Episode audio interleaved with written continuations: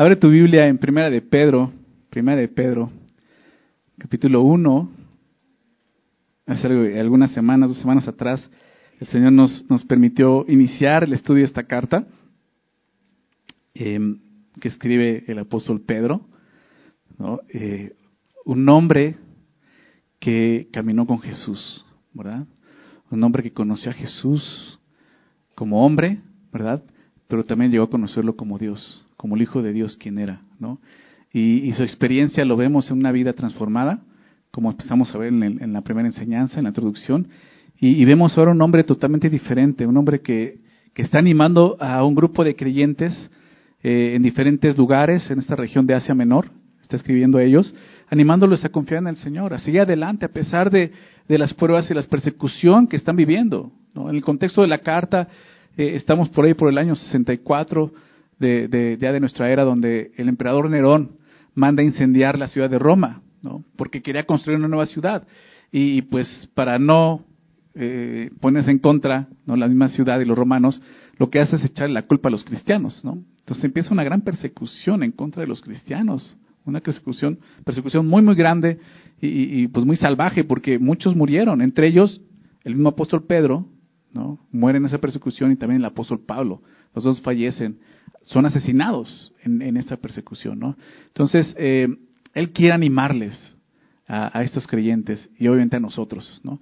Quizás no estamos viendo una persecución como tal, pero definitivamente si vamos a seguir a Jesús vamos a, padecer, ¿verdad? Vamos a, a vivir aflicción en este mundo simplemente por la causa de Cristo. Es la realidad de lo que vemos en la palabra de Dios. Y eso es lo que vemos aquí en, el principio de la carta. No, en toda la carta habla de eso. Eh, hemos puesto nuestra serie, le titulamos Los padecimientos de Cristo, el Evangelio, los padecimientos de Cristo. Y eso incluye los padecimientos de Cristo como tales, pero también los padecimientos de la iglesia, ¿verdad? Por Cristo, porque por seguir a Jesús vamos a padecer. Ese es el tema de la carta. ¿no? Nos habla de, que padecemos eh, por Cristo, así como Cristo padeció por nosotros, para que sigamos sus pisadas, no nos sorprendamos del fuego de prueba que ha sobrevenido a nosotros ahora como cristianos, o sea, debemos de saber estas cosas. Okay. Y esto, realmente, vimos un poco de esto en el libro de Santiago, ¿recuerdan? Apenas vino Santiago, y el primer capítulo también empieza hablando de las pruebas, ¿verdad? Hermanos, tened por sumo gozo cuando os halléis en diversas pruebas, ¿no? Pero Pedro desarrolla más este tema en su carta, ¿no? De eso está hablando la carta. Entonces, si estás por ahí, quiero leer desde el verso 3, nos quedamos en el verso 6, ya vamos a empezar a estudiar, pero quiero leer el contexto, quiero leer del verso 3 al versículo 9, que es lo que vamos a llegar al día de hoy. Así que voy a leerlo y oramos para iniciar. Dice el verso 3, bendito el Dios y Padre de nuestro Señor Jesucristo, que según su grande misericordia nos hizo renacer para una esperanza viva, por la resurrección de Jesucristo de los muertos, para una herencia incorruptible incontaminada e inmarcesible, dice reservada en los cielos para vosotros, que sois guardados por el poder de Dios mediante la fe, para alcanzar la salvación que está preparada para ser manifestada en el tiempo postrero, en lo cual vosotros os alegráis, aunque ahora por un poco de tiempo, si es necesario, tengáis que ser afligidos en diversas pruebas, para que sometida a prueba vuestra fe, mucho más preciosa que el oro, el cual aunque perecedero, se prueba con fuego, sea hallada en alabanza, gloria y honra cuando sea manifestado Jesucristo. A quien amáis sin haberle visto, en quien creyendo, aunque ahora no lo veáis, os alegráis con gozo inefable y glorioso, obteniendo el fin de vuestra fe, que es la salvación de vuestras almas.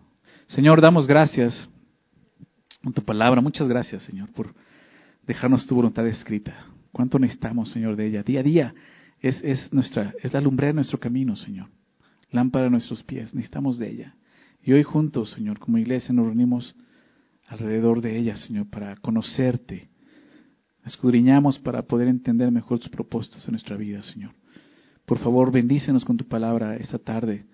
Trae ánimo a nuestro corazón, trae consuelo, Señor.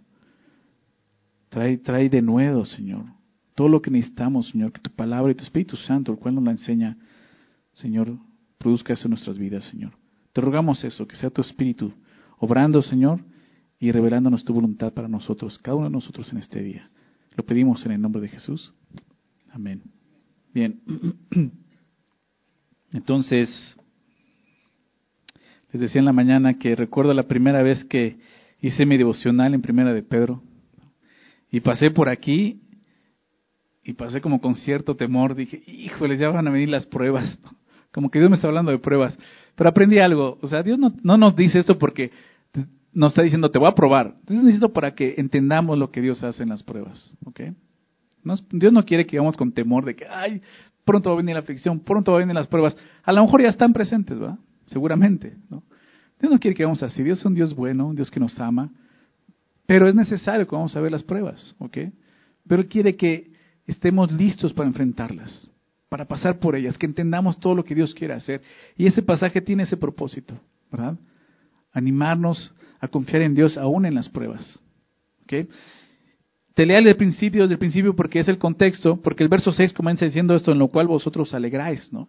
Y, y, si no tuviéramos el contexto, no entenderíamos a qué se refiere, en qué nos alegramos, en qué cosa, en lo cual dice. ¿Cuál es lo cual? Pues lo que viene hablando. ¿okay? El contexto es la esperanza que tenemos, esperanza viva, la herencia que tenemos, una salvación que es guardada por Dios por medio de la fe.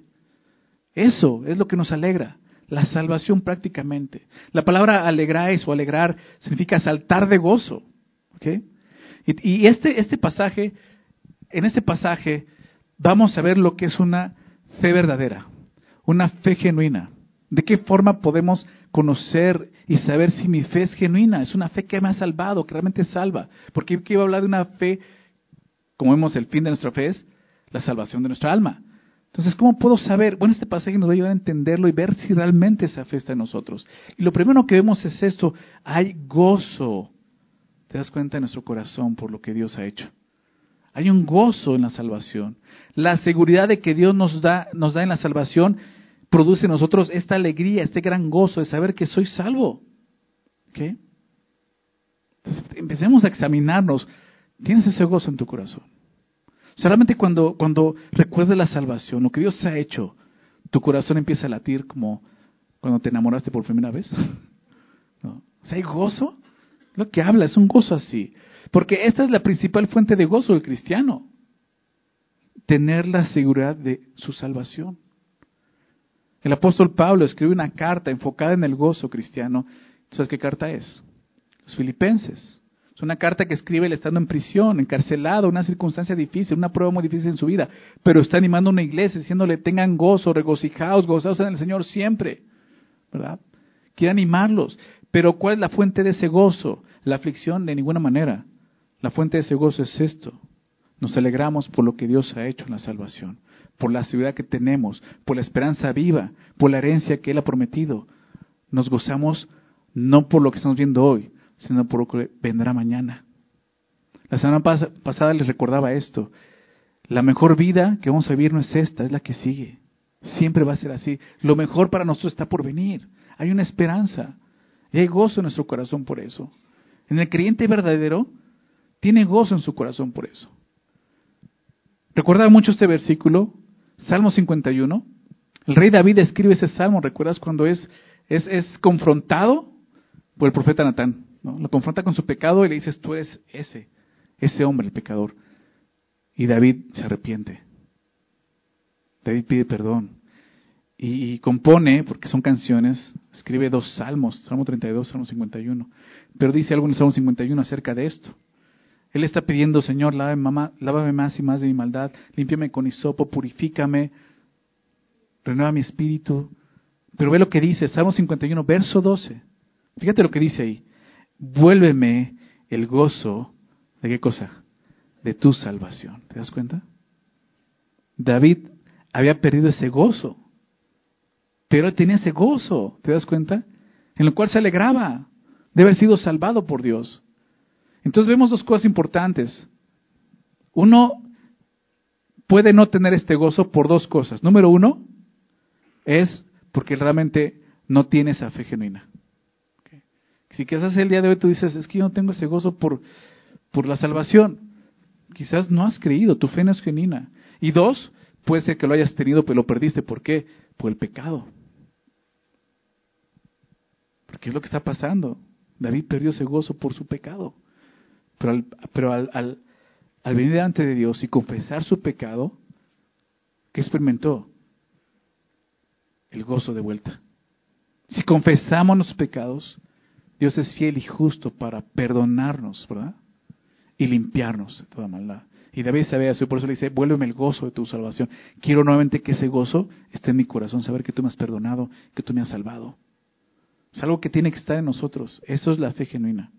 Pero ve lo que dice ahora, en lo cual vosotros alegráis, aunque ahora, por un poco de tiempo, ¿verdad? Por un poco de tiempo, si es necesario, tengáis que ser afligidos en diversas pruebas. Fíjate lo que está haciendo Pedro. Comenzó su carta despegando, ¿no? Nos lleva al eterno, ahí estamos, viendo la esperanza, la herencia, la salvación, y aquí nos aterriza otra vez en la tierra, nos baja otra vez de la tierra, ¿no? ¿Sí te das cuenta? Después de llevarnos al eterno, recordando nuestra esperanza, la herencia, ahora nos hace poner los pies en la tierra. Aunque ahora, el presente es ahora, ¿verdad? Futuro vamos a estar allá, pero ahora estamos aquí. Nuestro futuro tiene que dirigir nuestro presente. Es lo que la Biblia nos enseña. Siempre que veas profecía, escatología, tiene propósito para enseñarte a vivir correctamente en esta vida. Para eso es la profecía, no es por otra cosa. No es para que sepas el futuro. Es para que aprendas a vivir tu presente, amando a Dios en este lugar. Y eso es lo que vemos aquí. Pedro dice, pero ahora, aquí estamos. Y Pedro nos recuerda que en esa tierra habrá pruebas y habrá aflicción, aún para nosotros como hijos de Dios. Dice, ahora por un poco de tiempo. Y entonces tú puedes decir, bueno, pero dice ahí que eso será por un poco de tiempo. Dices, poco de tiempo son diez minutos, ¿no? bueno, dos horas, está bien, ¿no? Bueno, que hay una semana, pastor. Dos meses.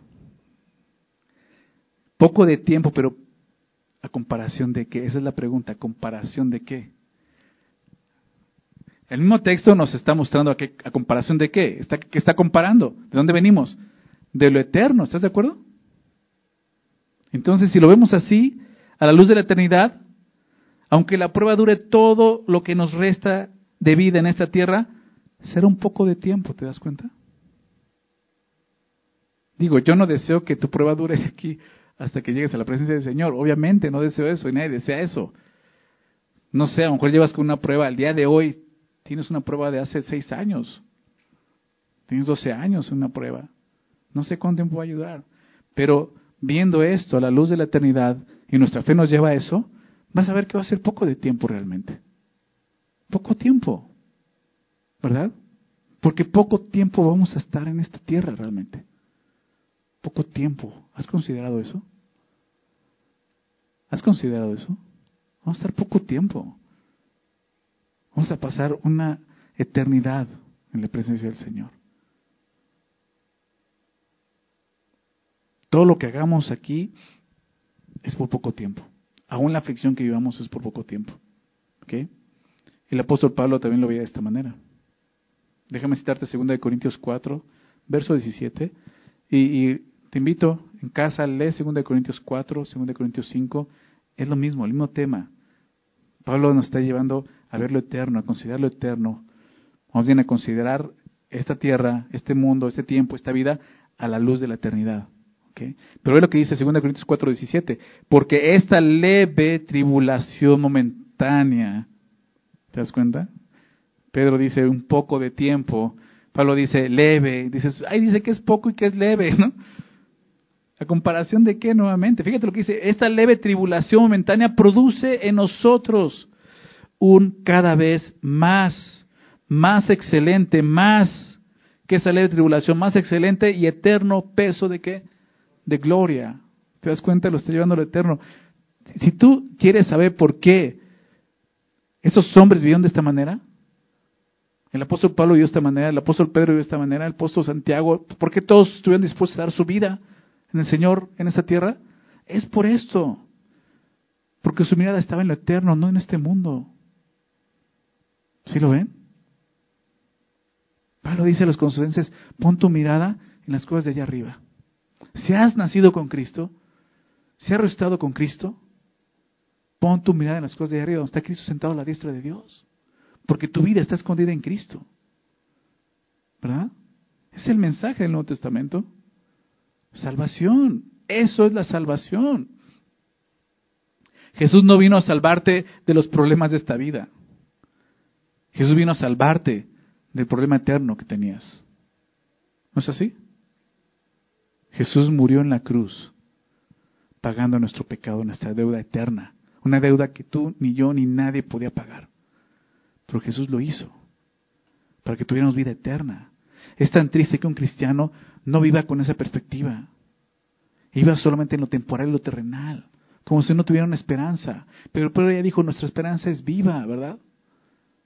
tenemos un Dios que vive. Y tenemos que poner nuestro corazón y nuestra mente ahí, no en lo terrenal. Dice entonces que esta leve tribulación produce un cada vez más excelente y eterno peso de gloria. Veamos lo que Dios puede hacer, a través de las aflicciones y pruebas y tribulaciones de esa tierra, de este mundo.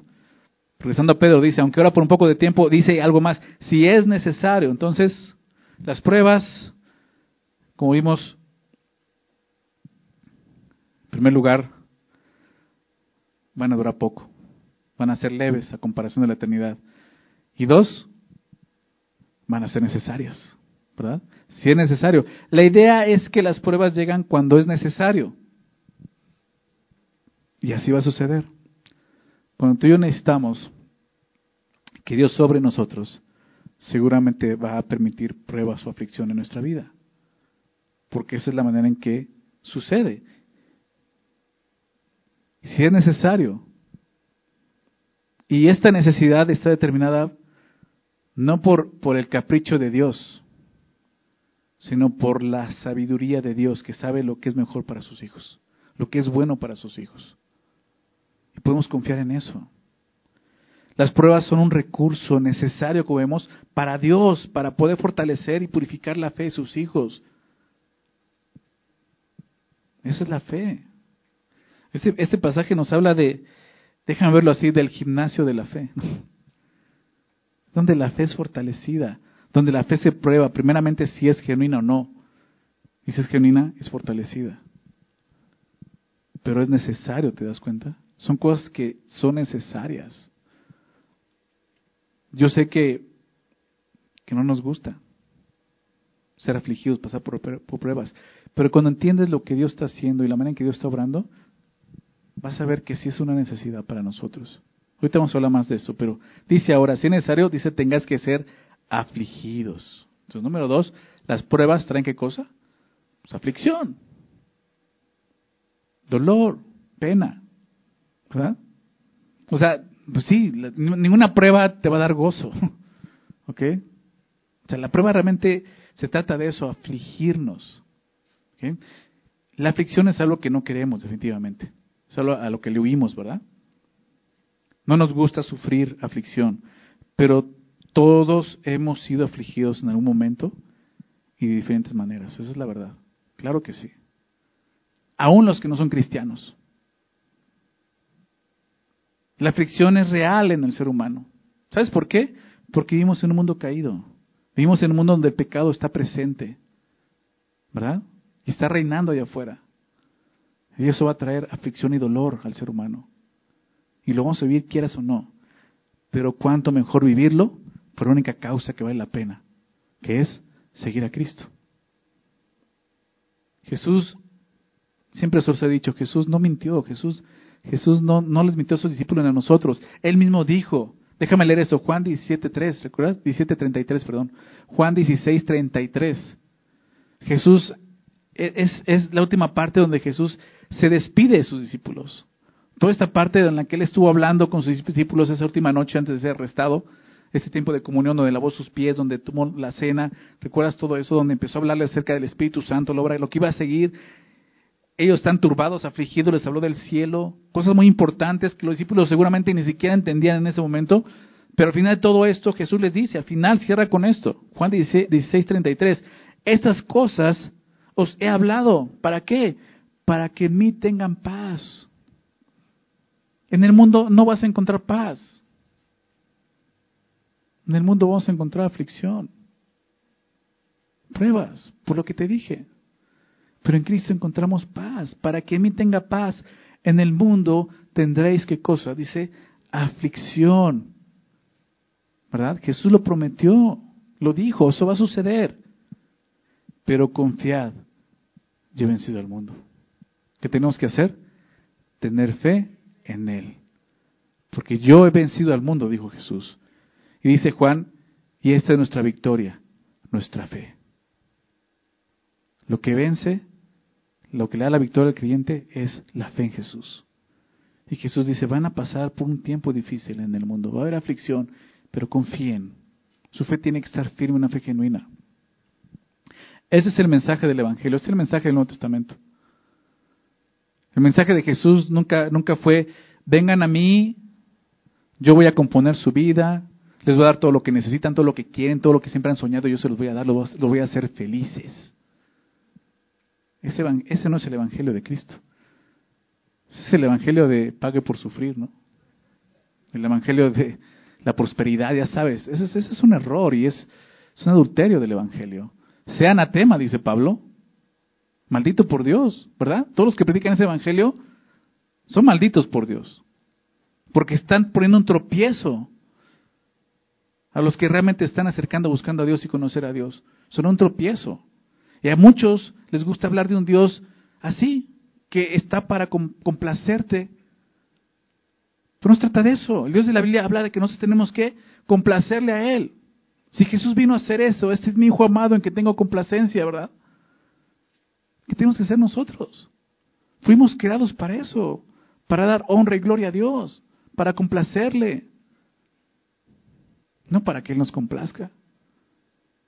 Jesús dijo, en el mundo tendréis aflicción, pero este mensaje no nos gusta. Mucha gente huye, entonces se va a esos lugares donde no me, me háblame bonito. háblame del Jesús que está para servirme a mí, no que quiere que le sirva. Y esas iglesias están llenas. Pero es un tropiezo. Tristemente. Eso es lo triste. No que estén llenas porque tengan gente. Llenas porque están engañados. Es un tropiezo el Evangelio. Pero este es el Evangelio. En el mundo tendréis aflicción. Pero confía, dice Jesús. Fe. Yo he vencido al mundo. Ahora como hijos de Dios sabemos que la aflicción que viviremos es parte de un plan del plan soberano de Dios para cada uno de nosotros como sus hijos. No es que aceptemos la aflicción como una fuente de gozo, de ninguna manera. Yo creo que solo un enfermo puede sentir placer por la aflicción. La idea es que al entender que nuestra aflicción como creyentes tiene un propósito para Dios, para bien, según el plan de Dios, podemos experimentar el gozo. ¿Ok? Podemos tener gozo. Déjame recordarte un pasaje, Romanos 8, y voy a estar mucho Romanos 8 porque tiene mucho que ver con eso. Pero Romanos 8, 28 y 29, ¿recuerdas esos versículos? Romanos 8, 28. Y sabemos, Pablo da por hecho que la iglesia debe saber esto. Y sabemos, ustedes lo saben, Romanos, nosotros también debemos saber esto. ¿Lo sabes? Y sabemos que a los que aman a Dios, todas las cosas le ayudan a bien. Las pruebas, la aflicción de este mundo ayuda para bien. Hay un propósito eterno en eso. Pero si tú no amas a Dios, no lo vas a ver, porque dice a los que aman a Dios. Al final Pedro nos va a hablar de ese amor en su carta, aquí en, lo que vamos a ver el día de hoy. A quien amamos. Amas a Dios. Una fe genuina ama a Dios de esta manera y entiende el propósito de Dios. Si tú el día de hoy estás en la aflicción y nada más no ves por dónde, y es, más, estás hasta culpando a Dios no amas a Dios y tu fe no es genuina. Una fe genuina nunca va a culpar a Dios. Lo vimos en, en, Santiago, ¿verdad? Cuando uno sea tentado, no diga que es tentado por Dios, porque Dios no puede tentar a nadie, ¿verdad? Él no es tentado por el mal. O sea, error, no vayas por ahí. Es de acuerdo a tu propia concupiscencia, ¿recuerdas? Entonces, Sabemos que los que aman a Dios, todas las cosas, buenas, malas, aflicciones, pruebas, ayudan a bien. Esto es a los que conforme a su propósito son llamados. Fue lo que vimos en, en Pedro, ¿no? Dijo a los elegidos según la presencia de Dios, ¿recuerdas? A los que conforme su propósito son llamados. Dios nos llamó. Y Pedro va a tomar esto más adelante para que sigamos sus pisadas. Fuimos llamados, dice verso 29, porque a los que antes conoció también los predestinó. ¿Para qué? Propósito, para que fuesen hechos conformes a la imagen de su Hijo. ¿Sabes cuál es el bien del versículo 28? Sabemos que los que vamos a Dios todas las cosas ayudan para bien. ¿Sabes cuál es ese bien? Verso 29, para que fueses hechos conformes a la imagen de su Hijo. El propósito de Dios, el bien que Dios busca en ti, es que sea más como Jesús. Eso es lo que Dios busca en nosotros. Y a través, muchas veces a través de la aflicción y la prueba, es solamente donde Dios puede hacer eso. Tristemente a veces solamente entendemos así. Es la aflicción, el dolor, lo que Dios usa, porque eso realmente es lo que lo único que puede a veces mover nuestro corazón, humillarnos, a ser mansos, a ser humildes, a ser pacientes. ¿Cuántas veces has orado por paciencia? ¿Y qué hace Dios? Viene la aflicción, la prueba, ¿verdad? Dices, ya, ya está ni oro por paciencia, porque ya sé que me va a mandar el Señor. Pero es eso. Sí, Dios dice, va, es una buena oración. Pero sabes lo que va a venir. Voy a tratar en tu corazón. Voy a trabajar en tu corazón. Y a veces es a través de la aflicción. La única manera en que va a suceder eso. Ojalá tuviéramos corazones sin pecado para que pudiéramos ser así de obedientes, de que nada más Dios nos dice hacer esto y lo hiciéramos sin ningún problema. Pero el problema es el pecado que muere en nosotros. Y a veces necesitamos que Dios quebrante más nuestro corazón y lo rompa a través de las pruebas de la aflicción. Y eso no nos gusta, pero es necesario, ¿te das cuenta? Si es necesario. Vamos a ser afligidos, porque eso es lo que Dios usa. No porque sea un Dios caprichoso, o porque sea un Dios que nos quiere ver sufrir, o porque nos está cobrando poco a poco. No, es un Dios que nos ama. ¿Te das cuenta? Y está buscando un bien en tu vida y en mi vida. ¿Sabes qué está haciendo el Señor? Nos está preparando para estar en su presencia, para el cielo. Nos está perfeccionando. Porque un estar delante de Él. Entonces podemos entender esto de esa manera. Regresando a Pedro dice, si es necesario, tengáis que ser afligidos, dice, en diversas pruebas. Diversas pruebas. La palabra diversas la vuelve a usar Pedro en esta carta, pero en el capítulo 4, pero se traduce diferente en, nuestra versión. Fíjate cómo lo traduce, verso 10, capítulo 4, 10. Cada uno según el don que ha recibido, ministrelo a los otros como buenos administradores de la multiforme gracia de Dios. Esa palabra multiforme es lo que se traduce como diversas en el versículo 6 del capítulo 1. Multiforme. Y dice, me encanta porque en uno dice las diversas pruebas, multiforme pruebas, pero después dice la multiforme gracia de Dios. Me encanta eso. Porque las pruebas pueden ser diversas, multiformes, pero también la gracia de Dios. ¿Te das cuenta? Hay una gracia que le va a cada prueba. Y no hay prueba a la que no le corresponde alguna gracia de Dios. El término griego básicamente significa de colores variados, esa palabra diversas, multiforme, de colores variados. O sea, las pruebas pueden ser tan numerosas y tan variadas como lo son los colores de la paleta de colores. Está diciendo, pueden ser, o sea, no, no es, esta es una prueba, no, diversas pruebas. Hay pruebas físicas, enfermedades, accidentes. Hay pruebas emocionales, divorcios, decepciones, pérdidas. Hay pruebas mentales, depresión, ansiedad. Hay pruebas espirituales, tentaciones, dudas. ¿Te das cuenta cómo son diversas? Diversas pruebas, de diferentes colores. Lo importante es que esas pruebas, esas aflicciones, sean por el motivo correcto, por la causa correcta. por identificarnos con Cristo. El apóstol Santiago, lo vimos, Santiago 1.2, escribe, lo cité hace rato, hermanos míos, tened por sumo gozo cuando os halléis en diversas pruebas. Lo mismo, es la misma palabra. La misma palabra. O sea, la Biblia tiene ese tema. Vamos a experimentar diversas pruebas. ¿Verdad? Quizás el día de hoy ya estás pasando o has estado pasando por diversas pruebas. Algunas de ellas, emocionales, físicas, no sé. Espero que Dios esté trayendo ánimo a tu corazón Dios quiere que entendamos, cada uno de nosotros, lo que Él está haciendo ese día, en ese momento en tu vida. Verso 7, regresando a 1 Pedro 1. Para que sometida a prueba vuestra fe, mucho más preciosa que el oro, el cual aunque perecedero se prueba con fuego, sea hallada en alabanza, gloria y honra cuando sea manifestado Jesucristo. Estas pruebas son situaciones o dificultades que producen aflicción, como vimos, pero también son dificultades que ponen a prueba la fe. Aquí es donde vemos cómo introduce ya la fe, pero te decía, viene hablando desde antes, porque eso es lo que está a prueba, para que sometida a prueba vuestra fe. O sea, no, Dios no está poniendo a prueba tu carácter, tu comportamiento, tu educación, tu conducta, tu moral. Está poniendo a prueba qué cosa? Nuestra fe, como creyentes. Quiere, quiere que podamos ver qué tipo de fe es la que tenemos. Para empezar, si realmente hay una fe genuina en Jesucristo.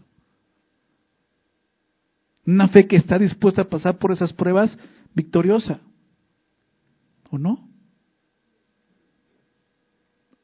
Para poder conocer el, el, valor de algo, primero se debe someter a prueba para poder determinar su calidad. Por eso es que la fe tiene que ser sometida a prueba. Las pruebas nos ayudan a determinar si la fe es verdadera o no, si es genuina o no. Ahora, Dios no prueba la fe porque Él necesita conocer qué tipo de fe tenemos, la calidad de nuestra fe. ¿Por qué? Porque Él ya la conoce, Él ya sabe todo, es omnisciente, Él sabe qué tipo de fe tienes tú y qué tipo de fe tengo yo. Entonces, ¿por qué esa prueba? ¿Por qué necesita manifestarse? Lo hace para que cada uno de nosotros sepamos la calidad de nuestra fe. ¿Okay? Para que sepamos realmente y estemos seguros. Porque ya vimos en el verso 5, dijo que sois guardados por el poder de Dios, pero mediante qué? Mediante la fe, ¿te das cuenta? O sea, Dios promete guardar a aquel que ha creído. La pregunta es, ¿Has creído? ¿Tu fe es genuina? No sé, bueno, ahí te van las pruebas. Para que veas si realmente tu fe está en el Señor.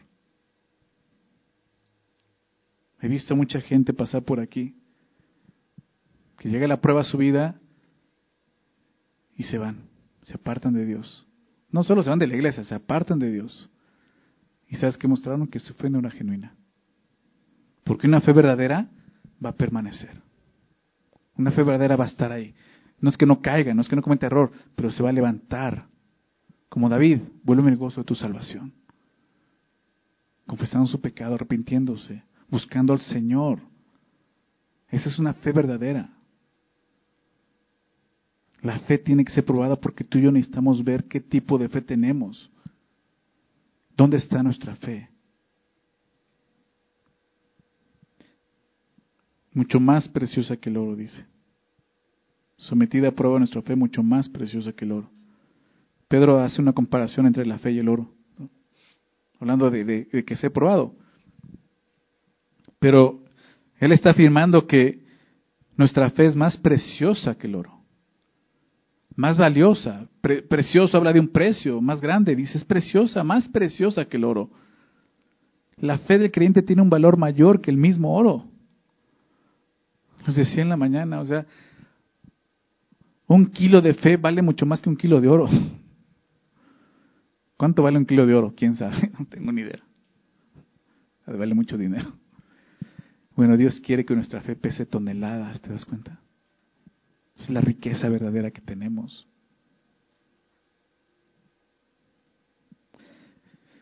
El cual, aunque perecedero se prueba con fuego. Está hablando aquí del oro. El oro es, es perecedero a comparación de la fe. ¿Por qué? Porque es transitorio, pertenece a este mundo, lo sabemos. Es más, el oro va a ser el piso, ¿verdad? En, la eternidad va a ser, la ciudad va a estar construida así. El asfalto allá en nuestra ciudad celestial va a ser oro. Qué bueno porque no va a haber baches, ¿no? Deben de hacer las calles aquí así, ¿no? El día siguiente no habrá calles, pero bueno. La fe del creyente no perece cuando es genuina. ¿Ok? La fe del creyente lo va a sacar adelante. Va a estar ahí. Hace rato cantábamos eso, no vuelvo atrás, ¿verdad? No vuelvo atrás. E-, esa es la fe. Dice aquel que, Jesús dijo, aquel que, que es, mira atrás, ¿no? No es digno de seguirme. Y así es. Un día algunos de sus discípulos volvieron atrás. Dijeron, dura es esta palabra, ¿quién puede soportarla? Yo me voy. Jesús voltea a los dos y le dice, ¿ustedes también quieren irse? Recuerda su respuesta, pues, ¿a dónde? ¿A dónde? O sea, nuestra fe nos lleva a decir, ya no hay elección, o sea, ya elegí, ya, ya no he vuelta atrás, ¿a dónde? ¿A mundo donde voy a ser afligido sin sentido? Aquí voy a regresar ahí. Tú tienes palabras de vida. Esa es la fe, ¿te das cuenta? La fe ya no vuelve atrás, la fe sigue adelante. Puede tropezar, pero se levanta y sigue adelante. Esa fe que va a ser probada, que continúa. El oro es perecedero, como vemos aquí, y dice, se prueba con fuego. Entonces, así como el oro se purifica con fuego, la fe es purificada con el fuego de las pruebas, es lo que nos dice. Imagínate eso. Si es más preciosa, pues tiene que ser limpiada y purificada a través del fuego. Pero ¿cuál es ese fuego? Pues la aflicción, las pruebas que Dios nos permite vivir. Entonces, la verdadera fe es indestructible. Una fe que pasa por fuego y no queda nada es perecedera, pues nunca fue genuina. La fe verdadera es indestructible. El creyente puede sufrir severas pruebas y aflicciones, pero estas, en lugar de destruir su fe, son alimento para su fe. La fe crece, ¿verdad? A través de la aflicción y la prueba. Tampoco no es así. Les decía hace rato, es como el gimnasio de la fe.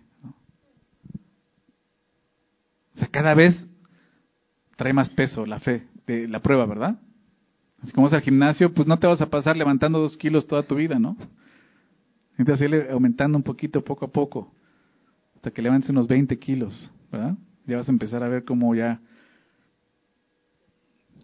te fortaleces.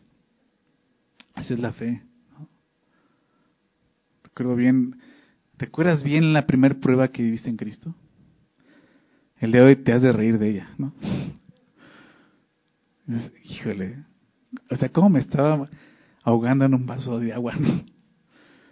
No, la siguiente prueba, ¿no? No, la tercera prueba, la cuarta, porque va creciendo, porque tu fe tiene que ir creciendo y fortaleciéndose. ¿Sí? Pero tenemos que recordar algo. No os ha sobrevenido ninguna tentación o prueba, ¿verdad? Que no podáis soportar, que no podáis resistir. Esa es la realidad. Dios sabe hasta dónde. Dios, decía, decía Warren Wiersbe algo así, que, que Dios, eh, o sea, nos mete en el horno, pero con un ojo en el horno y con uno en el termostato, ¿no? O sea, sabe en qué momento apagarle y decir, ya, ya está. O sea, él no se le va a quemar. Él va a sacar el panquecito bien calientito en el punto exacto. Y así es con nosotros. Nos va a meter en la prueba, pero Él sabe exactamente dónde. No sabe hasta dónde podemos soportar. Regresando a Pedro dice entonces, hablando del oro, aunque se prueba, aunque perecedero se prueba con fuego, dice, sea hallada en alabanza, gloria y honra. ¿Qué cosa? La fe. Al ser probada, entonces, al ser purificada, se, se queda lo que es realmente. Y eso va a traer alabanza, gloria y honra cuando sea manifestado Jesucristo. Qué increíble. Sea hallada en alabanza, gloria y honra. La, idea es que nuestra fe sea hallada para Dios así, en alabanza, gloria y honra.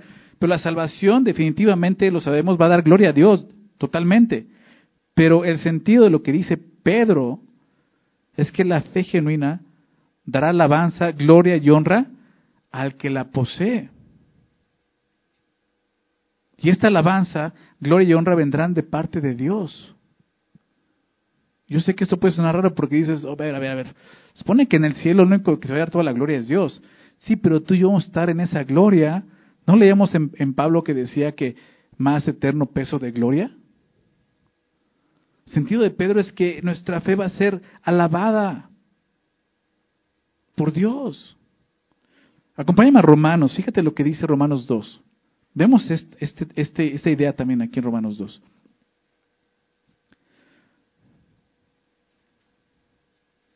Voy a leer el verso 5 para entender esto. Dice, pero por tu dureza, Romanos 2.5, pero por tu dureza y por tu corazón no arrepentido, atesoras para ti mismo ira, para el día de la ira y de la revelación del justo juicio de Dios, el cual pagará a cada uno conforme a sus obras. ¿Ok? Pagará a cada uno de acuerdo a sus obras. Aún como creyentes, va a haber un juicio para nosotros. Lo sabemos. No, no es el juicio de nuestros pecados. Eso ya fue pagado en la cruz. No es el juicio del trono blanco, del gran trono blanco, sino es el juicio de Cristo, el bema de Cristo. 1 Corintios 3, 2 Corintios 5, 10. El bema de Cristo, todos los creyentes, todos nosotros vamos a, compadecer delante del, tribunal de Cristo, el lema de Cristo. Vamos a dar cuentas de lo que hicimos ya en Cristo.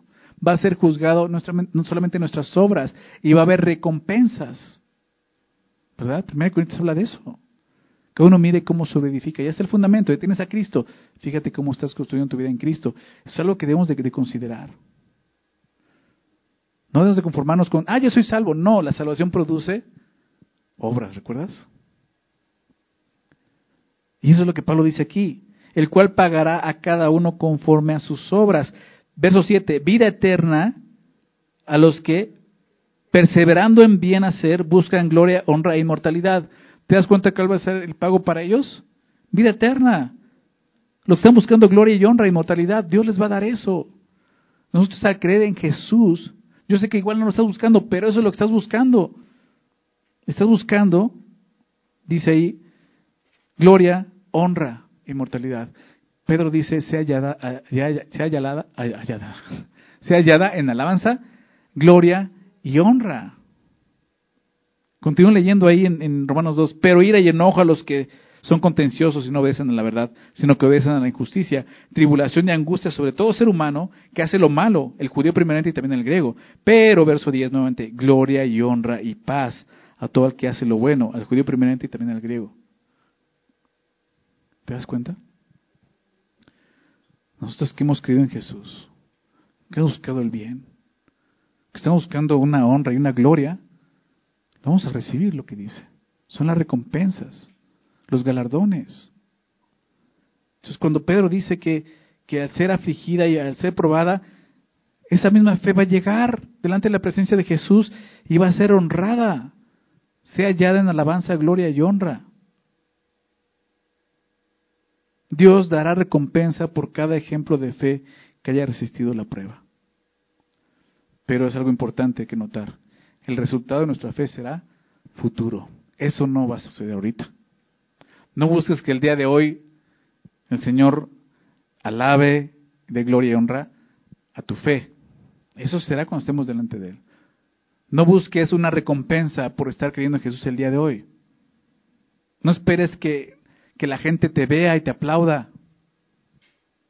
Ahorita tenemos que buscar simplemente que nuestra fe nos dé la victoria en las pruebas. Buscar a Dios, glorificar a Dios. Y en el futuro vamos a encontrarnos con eso. ¿Cuándo? Cuando se ha manifestado Jesucristo. La revelación o manifestación de, de, Jesucristo, sabes que será en la segunda venida, cuando Él venga por segunda vez. Y ahí es cuando la fe genuina será reconocida. Ahí, solo ahí, ahí, solo ahí, se van a ver quiénes son los verdaderos cristianos. ¿Verdad? Sí. Aquí podemos decir que somos cristianos, pero aquí entre nosotros No todos somos cristianos verdaderos. Por eso este pasaje. Dios quiere que lo seas, que examines tu fe. Jesús dijo que el trigo crece con la cizaña, ¿verdad? Estamos de la iglesia. Aquí hay trigo creciendo, pero tomen cizaña. Es real. Hay gente que, entre nosotros, que no es salva. Y no lo va a hacer seguramente. Pero Dios quiere. Dios quiere salvación. O sea, el pasaje es para movernos. o sea, no, no, no quiero como profetizar algo, ¿no? O sea, ¿qué más quisiera yo que todos los que estamos aquí tengamos esa seguridad? Que tengamos esperanza genuina en Cristo. ¿Qué más quisiera yo que todos los que estamos aquí tuviéramos una fe genuina en el Señor Jesús? Pero la verdad es que no es así. Por eso estoy aquí. Porque quiero que escuches la salvación, el mensaje, el Evangelio, y que tu fe sea genuina en Jesucristo que sea hallada un día así delante del Señor. Un día venía el Señor y se va a manifestar esto. Claramente, 1 de Juan 3.2, 1 de Juan 3.2, el apóstol Juan dice, amados, ahora somos hijos de Dios, ya lo somos, algunos solo somos, pero aún no se ha manifestado lo que hemos de ser, pero sabemos que cuando Él se manifieste, como dice Pedro, seremos semejantes a Él porque le veremos tal como Él es. Ese momento va a llegar. Ese momento va a llegar. decía el pastor Chuck Smith, y va a haber muchas sorpresas en ese momento. Te vas a sorprender primeramente porque no vas a encontrar la persona que tú pensabas que ibas a encontrar. En segundo lugar, vas a encontrar la persona que no pensabas que ibas a encontrar. Y en tercer lugar, te vas a encontrar tú ahí. Va a haber muchas sorpresas. No lo sabemos. Solo uno, o sea, cada uno sabemos dónde está nuestra fe. Si no lo sabes, espero que lo entiendas a través de este pasaje. Romanos 8, 18 y 19. Romanos 8, 18 y 19. Pablo dice, pues tengo por cierto, tengo esa seguridad, que las aflicciones del tiempo presente, dice, no son comparables, no se comparan, lo que vimos hoy no se compara con lo que viene, con la gloria venidera que nosotros ha de qué? Manifestarse.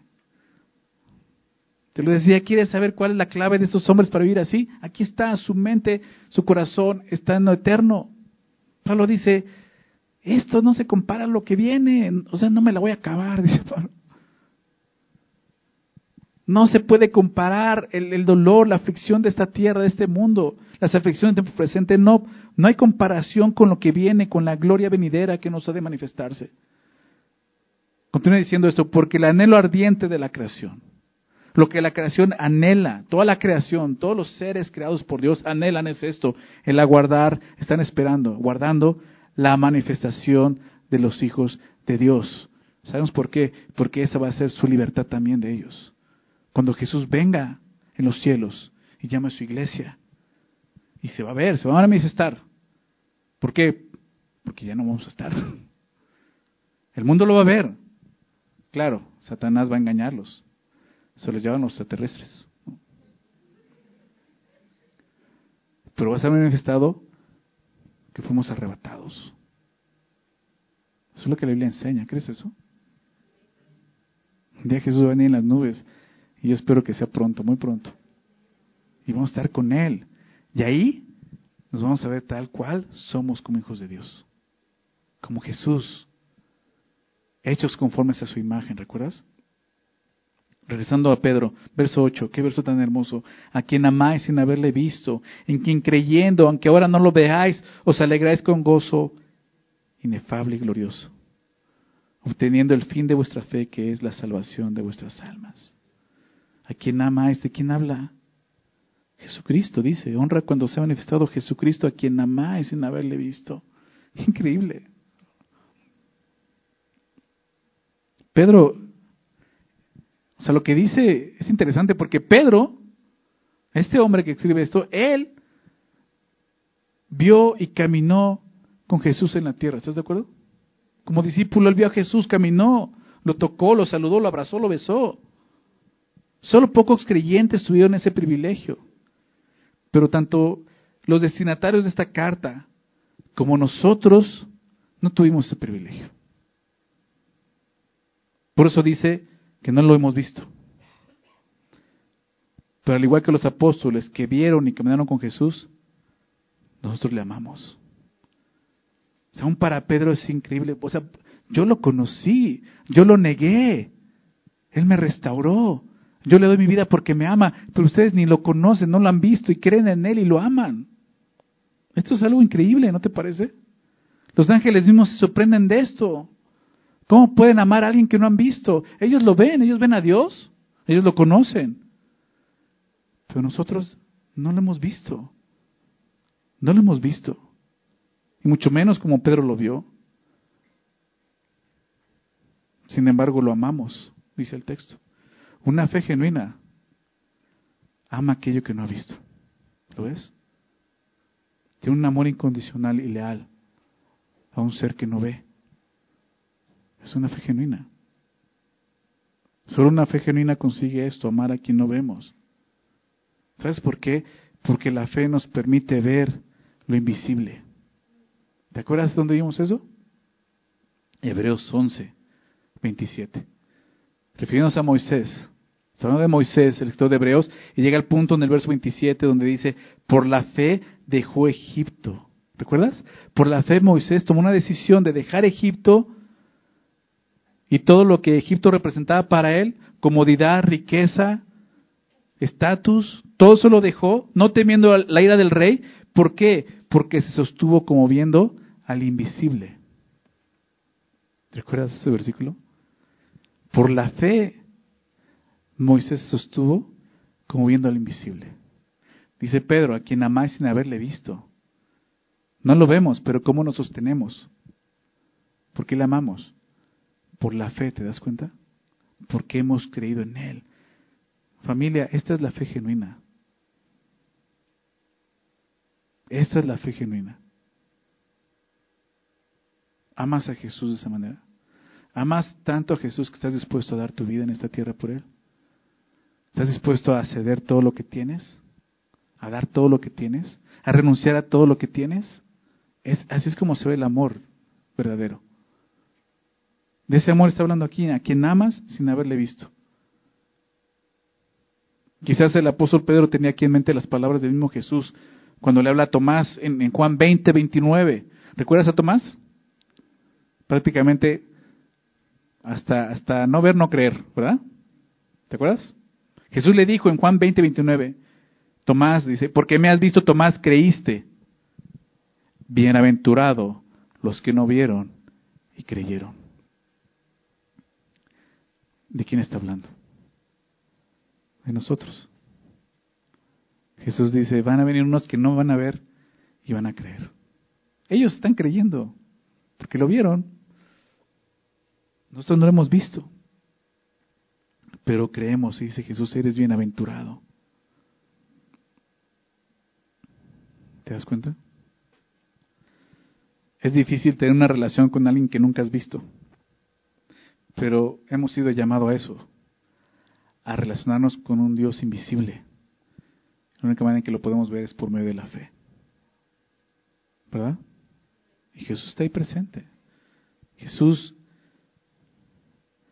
Jesús no es menos real simplemente porque no lo veamos. Jesús es más real que lo que podemos ver con esos ojos. Jesús es más real que este púlpito que estoy agarrando. Este micrófono es más real que eso para mí. Porque por fe andamos, no por vista. Son de Corintios 5. ¿Te das cuenta? Esa es la fe. ¿Tienes esa fe? A la hora que tienes que tomar decisiones, ¿realmente Jesús es así de real en tu vida? ¿O te sigues guiando por lo que ves?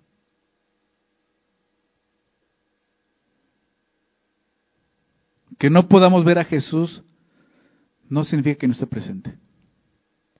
La fe genuina ve a Jesús en todos lados y sabe que está presente. Que no podamos ver a Jesús no significa que no esté disponible. La fe genuina sabe que Él está disponible en todo momento, ¿verdad? Clama a mí yo te responderé. Jeremías 33.3. Que no veamos a Jesús no significa que no sea confiable.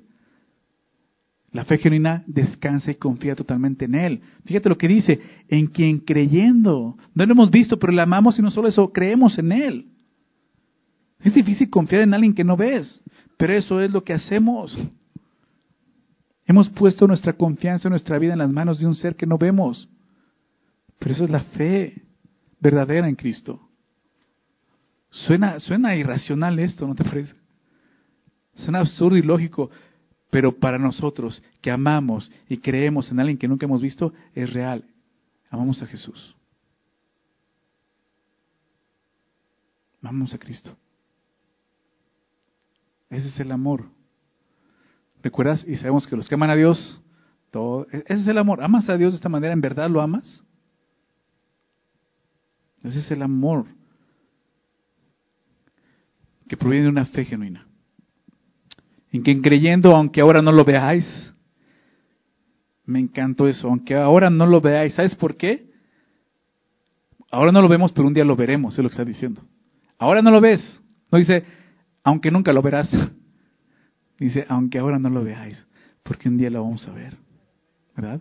Y por eso nos alegramos con gozo inefable y glorioso. No lo vemos, pero un día lo vamos a ver. Y esa es la idea aquí.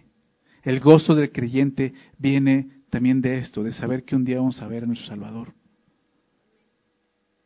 Y es seguro eso.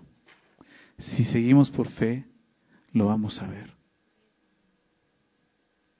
La frase gozo inefable describe un gozo tan profundo que es más allá de lo que las palabras pueden expresar. Saber que, un día veremos a Jesús. La fe que tenemos produce en nosotros un gozo indescriptible. Así es. Esa es la fe genuina. Obteniendo el fin de vuestra fe, que es la salvación de vuestras almas. Obteniendo el fin de vuestra fe. ¿Te das cuenta? Está hablando de la fe. Dios quiere el día de hoy que nosotros meditemos en esto. Si nuestra fe realmente es genuina o no. ¿Dónde está nuestra fe? La fe tiene un fin. ¿Sabes cuál es? La salvación de vuestras almas, dice el texto. Obteniendo el fin de vuestra fe, que es la salvación de vuestras almas. Entonces, por último, Pedro nos recuerda ¿Cuál es el fin de esa fe? Que es la salvación del alma. Tú dices, pues no nos salvó ya. Sí, pero no, no lo vimos la semana pasada. Recuerda, todo este concepto de salvación son tres etapas, justificación, santificación, glorificación. Claro que comenzó en justificación, hemos sido justificados por Dios y Él nos va a guardar, ¿verdad? Nos va a guardar en todo este camino, pero tú y yo necesitamos seguir con la fe, con esa misma fe, creyendo, en Él, sin dudar de Él. Y el fin va a ser que estemos delante de Él, donde la salvación va a ser completa. Esto se refiere a nuestra glorificación, cuando nuestro cuerpo sea redimido, pero también nuestra alma sea salvada por completo. Dice Pablo también, por, para finalizar, Romanos 8:23. Romanos 8:23 dice, y no solo ella, hablando de la creación que gime, ¿recuerdas? No solo ella, sino que también nosotros mismos, que tenemos las primicias del Espíritu, es una referencia muy clara a creyentes que tienen el Espíritu Santo morando en ellos, que tenemos las primicias del Espíritu nosotros mismos, también gemimos dentro de nosotros mismos, esperando la adopción, la redención de nuestro cuerpo. Otra, otra señal más de una fe genuina es esto, hay un dolor en nuestro corazón. Gemimos porque estamos deseando eso. ¿Se me explicó? hay un dolor de decir, ya quiero, ya, ya no quiero seguir así. Este cuerpo ya no, ya... ¿No estás cansado de tu cuerpo? O al revés, tu cuerpo ya se cansó de ti. A veces nos sentimos así, ¿no? ¿Quién me librará de este cuerpo de muerte? Esa es una fe. Un, muerto espiritualmente no tiene ese conflicto, no tiene problema con su cuerpo de muerte. Un creyente tiene un problema, dice, ya no puedo, me siento miserable de seguir en esta condición. Anhelas ardientemente la redención de tu cuerpo, el fin de nuestra fe que es la salvación de nuestra alma. ¿Hay eso en tu corazón ese anhelo? Dios quiere esto, que tengamos una fe genuina, verdadera en Él. Porque esa fe es la única que nos va a llevar a pasar y cruzar por las pruebas de este mundo victoriosos. No hay otra forma. Creyendo y glorificando a Cristo cada día más. Y Dios quiere eso para todos nosotros. Si tú has estado escuchando esto y llegas al punto de decir, pues yo no tengo esa fe, definitivamente no, nada de esto está en mí. No tengo gozo de salvación, no tengo gozo por, por saber que un día voy a estar en su presencia. No hay eso en mi corazón. ¿Sabes que Hoy es una oportunidad. ¿Para qué? Para que esa fe comience a crecer en tu vida. Cree en Jesús. Cree en el Hijo de Dios. Cree que Él siendo Dios dejó su trono y vino a esta tierra para nacer de una virgen, para crecer, hacerse un hombre y morir en una cruz por nosotros, por ti y por mí, pagando el precio, nuestra deuda, el precio de nuestro pecado en la cruz. Solo es eso, creer para vida eterna. Y cree que Él vino a darte vida eterna. Cree en esto, cree en el Hijo de Dios. Y de esa manera vas a empezar a tener una fe genuina. Y si tu fe es genuina, pero dices que puedes decir, híjole, pero he pasado por pruebas y he reprobado, me he encontrado así, ven al Señor. Arrepiéntete, confiésalo, Señor, he fallado. Él es fiel y justo para perdonarte y limpiarte de toda maldad. ¿Por qué? Porque Él quiere seguir purificando esa fe, limpiando esa fe. Como hijos de Dios tenemos que aprender lo que Dios está produciendo en nosotros, lo que Dios está haciendo en cada prueba, en cada aflicción, qué está haciendo, con qué está tratando Dios en mi corazón. ¿Cómo puedo creer más en Dios a través de esta prueba? ¿Cómo puedo amarlo? ¿Verdad? Y hazlo. Si estás pasando por pruebas el día de hoy, considera esto. Dios te ama. Si eres hijo suyo, Él te ama y esas cosas son para un bien. Hay un propósito. Te estás haciendo más como Jesús. ¿Verdad? ¿No quieres ser como Jesús? Es necesario a veces. Velo de esa manera. Y si, y si el día de hoy no estás en ninguna prueba, pues prepárate. No para que llegue, sino para que cuando llegue estés listo y entiendas lo que Dios quiere hacer en tu vida. ¿Ok? Vamos a orar, vamos a dar gracias. Padre, agradecemos por tu palabra. A veces llegamos a estos pasajes que, que muchas veces no nos gustaría escuchar, pero, híjole, hoy lo vimos tan claramente, es tan necesario para nosotros entender la manera en que tú obras en nuestras vidas, Señor, y en este mundo. Y te damos gracias por eso, por amarnos, por buscar, por insistir, Señor, en transformar nuestras vidas, Señor. Transformar nuestros corazones. Gracias, Señor, por las aflicciones y las pruebas de este mundo. Gracias porque todo eso, Señor, se trata de nuestra fe. Tú pruebas nuestra fe, Señor. Tú quieres que nuestra fe sea hallada en alabanza, honra y gloria, Señor, cuando seas manifestado.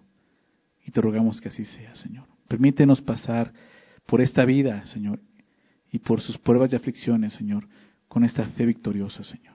Triunfante, reconociendo, Señor, que simplemente hemos creído y creemos en ti y te amamos, Señor. Te quiero pedir, Señor, por aquellos que están pasando de por aflicción, por pruebas espirituales, emocionales, mentales, lo que veíamos, físicas. Señor, sostenes por medio de la fe, Señor. Guárdales. Aquellos que han creído, recuérdales el gozo de tu salvación, Señor. Recuerda que estás con ellos, que tú les amas.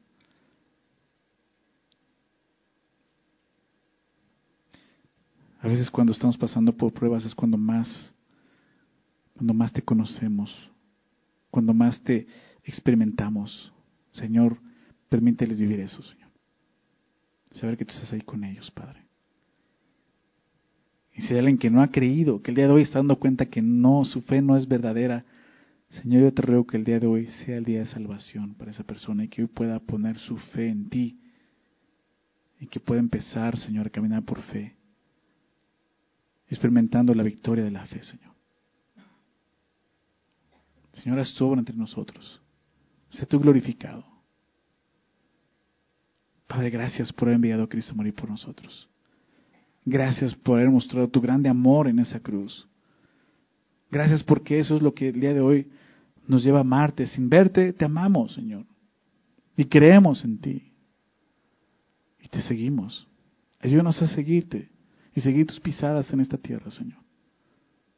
Caminar por ese camino de aflicción, de prueba, Señor, pero sin duda el camino de vida eterna. Porque ahí vamos a encontrar el fin de nuestra fe, que es eso, la salvación de nuestras almas. Gracias, Señor. Trae fe a nuestros corazones, Señor. Por medio tu palabra trae fe, Señor. Te lo pedimos todo esto en nombre de Jesús. Amén.